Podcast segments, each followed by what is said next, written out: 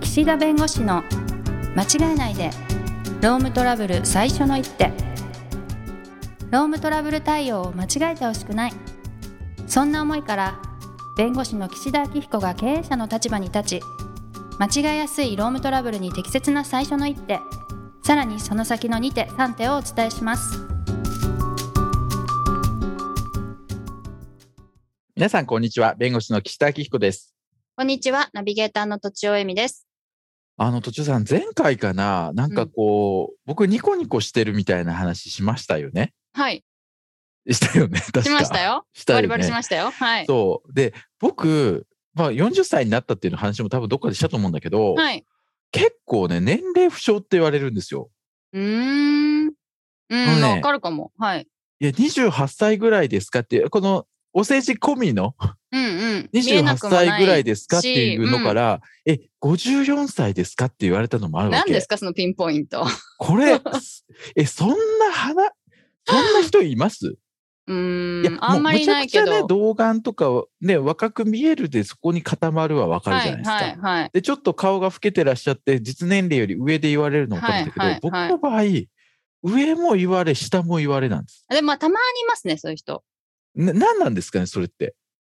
うん、わからない。どういうことなんだろうな。だからそれやっぱ表情の問題、所作振る舞いの問題、あ、でもね、肌ツヤの問題。私もね、あの人って思った今浮かべた人はね、ニコニコしてますね、ずっとね。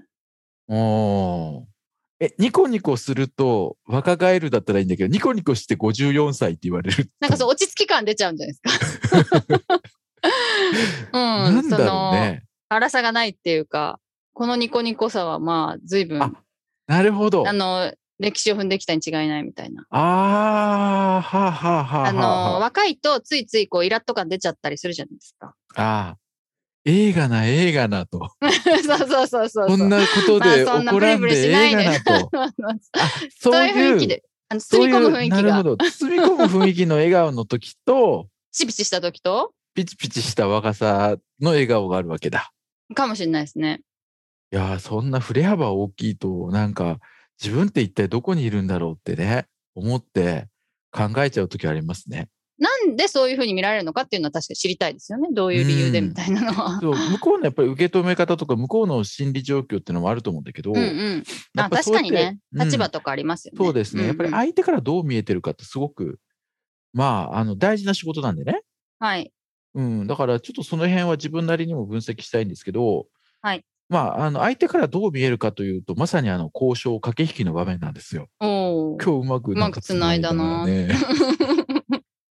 うんそう、駆け引きの場面なんです。はい。でも最近ね、やっぱり文書とか電話とかオンラインとかね、いろんなことがこう直接会わなくても済んでしまうんでね、はい。相手の顔を見ながらとか、相手と交渉して何かを決めるっていう場面少ないんです。はいこの仕事をやっていても。はいで、団体交渉といって、労働組合さんと交渉するときは直接あの同じ場で話をするんですけど、その場合って、まあ、お互いがこうお互いの主張を前提に話をするので、結構こう噛み合わなかったり、うんいやお互い言ってることわかるんだけど、それだとまとまらないよねと、でもお互い依頼者がいるから、あのそこは強気にお互い言うよねみたいな感じうんなでる、ほどはい。なんかそれって本当にこの合意形成に向けた交渉になってるかどうかっていうのは微妙なケースもあるわけです。うん。はい。で、じゃあどういう場面に本当にお互い本音で腹割って最後まとめなきゃいけないかっていうと、はい。代表的なものとして労働審判という手続きがあるわけです。労働審判。審判はい。で労働審判というのは通常の民事訴訟と違って回数が3回っていうふうに決まっていて、で、おうーん互いがその話し合いでの解決を目指す手続きはい。というふうに一般的に言われています。はい。なので、労働審判の申し立てがあったということは、労働者の方も何らか話し合い、労働審判という手続きの中で、まあ、裁判官も関与しますから、その手続きの中で和解で解決したいんだろうなと、もう和解する気なければね、普通に民事訴訟を提起すればいいから。はい。で、そこの中でやっぱりこう、労働審判という手続きになったときには、どうやって解決しようか、どの辺が落としどころか、で、どの辺まで以上のことを要求されたら、もうそれは和解しないで民事訴訟で戦おうかと。あの、労働審判の場合、まとまらなかったり、不成立になった場合には、そのまま民事訴訟に移行するっていうルールになってるんです。はい。なので、結局話し合いがこじれたら結局民事訴訟になるんだったら話し合いするつもりなければ最初から民事訴訟やればいいというようなそういう意味なんですね。はい。うん、なので、どういうところが落としどころなんだろうみたいなことを交渉する、うーまあ、検討した上で臨むんですけど、まあ、その駆け引きというかね、和解をするときにどんな駆け引きがあるかとか、どういうことを考えてるかっていう、まあ、話なんですけど、はい。事前に実はですね、裁判所の方から当日の出席者の確認とか、うんうん。あとは、あのこれまでの交渉の経緯がどうとか、あとは和解の可能性がありますかみたいなアンケートが配られるんです、実は、えー労働審判って。はい。お互いにですけどね、多分はいはいはい。多分というのは、僕、あの労働者側でやったことがないから、 はいはい。労働者側にそういうものが届いてるのか分かんないんだけど、はい。会社側にはその当日の出席者とか、あとはあの和解の可能性はありますかとか、じゃあどういう条件ですかとかっていうのを聞かれるんです。はい。で、これはやっぱり裁判所の方々が事前にそういった情報を入れた上で、どういう方向で持っていったら和解をしやすいとか、どっちをどう説得したら和解になるかっていうのを裁判所も考えるわけです。うーん。お互いの意見はもちろん聞いた上なんですけど、あとうはんうん事件の内容を見た上で決めるんですけどね。はい。なので、あらかじめこう和解のつもりありますかって聞かれるのです。はい。で、そこではまあ一応和解の気持ちはありますと回答してます。はい。そこでね、和解するつもりないって書いちゃうと、もう結局和解しないんだったらっていう気持ちになってですね、あの裁判官も歩み寄ってくれない可能性 が、歩み寄ってるってのは、要するに、会社側はどうせ和解しないんだったら、別に労働者側に会社も和解したいと思ってるから、ちょっとここ譲ってよみたいな話にならないじゃないですか、どうせ和は解いしないんだったら。うん。だから、やっぱりそこは話し合いの余地はありますと回答してます。はい。はい。で、具体的にどのような条件って書かれてるんですね。えー。で、そこはね、あの、まあ、正直その場で決まってないこともあるから、まあ、はい未定って回答することが多いですね。ああ、なるほど。うん。はいというのは、やっぱりね、和解するにしても、いろんなことが考えられるわけですよ。はいはい。例えば、解雇しちゃった後で、労働審判で解雇がおかしいって言って争ってきたときに、じゃあ和解としてどんなことが考えられますかっていうときに、いや、絶対もう復帰はさせないとかね。うん。で、書くと、もう復帰させないってことはもうお金しかないでしょはい。じゃあうんお金でも出せるかって言ったらそんな出せないと。うんうん。でも裁判所としては、いやもう会社は解雇して、もう職場に戻したくないんだったら、それお金たくさん積んでもらわなきゃ困るよみたいに言われても困るから、うんうん。それは額次第でやっぱりじゃあ戻すっていう選択もあるだろうし、うんうん。うん、で戻すって言っても同じ場所に戻さないで配置転換するとかね、いろいろこうあるから、はい。僕はほとんどのケースで和解のつもりはあるけど未定って書いて出してます。はい。だから裁判所としては、あの、えらい迷惑ですよね。 だって未定よっくてわかんないから。をはいちゃんはとい。言ってけよって思ってるかもしれないけど、なるほどね。うんそれはっていう形で弁護士さんが書くんですかうん、あの弁護士が書くときもあるし、まあ、会社の方が書くときもありますけど、基本的にうーん私の場合は私の方で書いてますけど、うーん。で、まあ、労働審判当日話聞かれるわけですけど、はい。まあ、1時間か2時間くらいお互いから事実関係確認してですね、まはあい。裁判所の中では、この件はここが知りたいな、ここ次第で結論こうなるなっていうのは、大体始まる前に思い描いてらっしゃるはずなんです。はい。はい。で、それを前提にお互いから事実関係聞いて、で、そうするとね、あの、2時間ぐらい経ったところで、まあ、じゃあ、事実関係一通り聞きましたと。うんでこの後、労働審判委員会、裁判官含めて3人のあの構成委員の方々で、協議をしますと。はい。で、皆さん、あ一回外に出てくださいと言われて、外に出されるんです。はい。で、その後、呼ばれるんですね、個別に。うん。へー労働審判ってお互い、あのまあ、今はね、オンラインでもできるんですけど、おまあ、当事者が出頭を裁判所にしてたら、個別に呼ばれます。最初ははいあの、お一堂に会してやるんですけど、でそこで個別に呼ばれるときにね、どう答えるかみたいなね、うん。あのもうなんか嫌な予感するときあるんです、えー、嫌な予感。あはい。これはもうなんか負け筋だなっていうか、ああ、そうなんだ。不で利嫌なな,、うん和、解だなってことですかね。嫌な予感するときには、うん。あのまあ、裁判官からこういうふうに聞かれるんです。はい。会社さんの方は、この件、どういうふうに解決されたいと思ってますかっていうのがね、大体8割ぐらいこの質問をきます。はいはいはい。はいで残りの2割は、いや、あのこの件についてあの、労働審判委員会として、現時点での心証、現時点でのその、まあ、価値観、期間の見込みはこうですって、最初に伝えてくる裁判官もいらっしゃいますけど、基本的にどうしたいのみたいな聞かれます。うんはい、はい、で、そこで、まあ、私たちがやっぱり言うのは、こういう思いだし、こういう事実があるから、ここは譲れないとか、はいうん、ただ和解なんで、えー、ここはまあ譲りたいとは思ってるみたいなことはいうことがあります。はい。うん、で、大体ね、それって当たってることが多いので、うん、もう先走っていっちゃうんです。ここがあのちょっと弱いとか、ここがご指摘されるっていうのも分かってますと。はい、ただでもっていう形で、うんうん、あの何も知らずにここに丸腰で臨んでないとちゃんといろいろ分かった上で来てるとただ主張は主張としてさせていただくけどだからこういう和解がしたいんでお願いしますっていう形でお願いベースでいくことが、まあ、多いんですけど、はい、でもたまにねどっちか分かんない時あるんです。、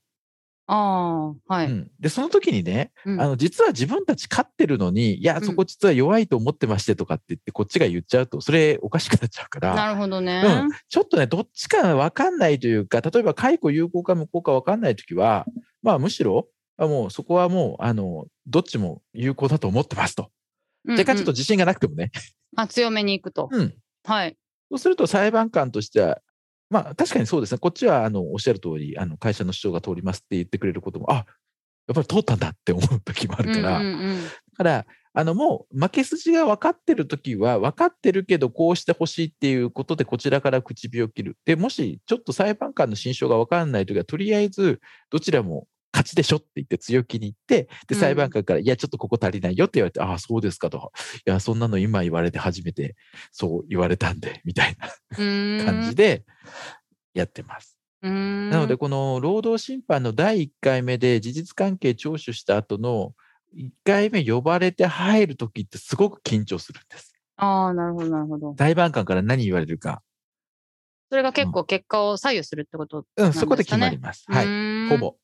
そこで裁判官こう思ってるっておっしゃるのね。はいはいはい。だってもうもうそこでなんていうんですかね、もうあの事実上のなんか判決みたいなもんですよ。あこういう方向でいこうと思ってると。はいはいはい。うん。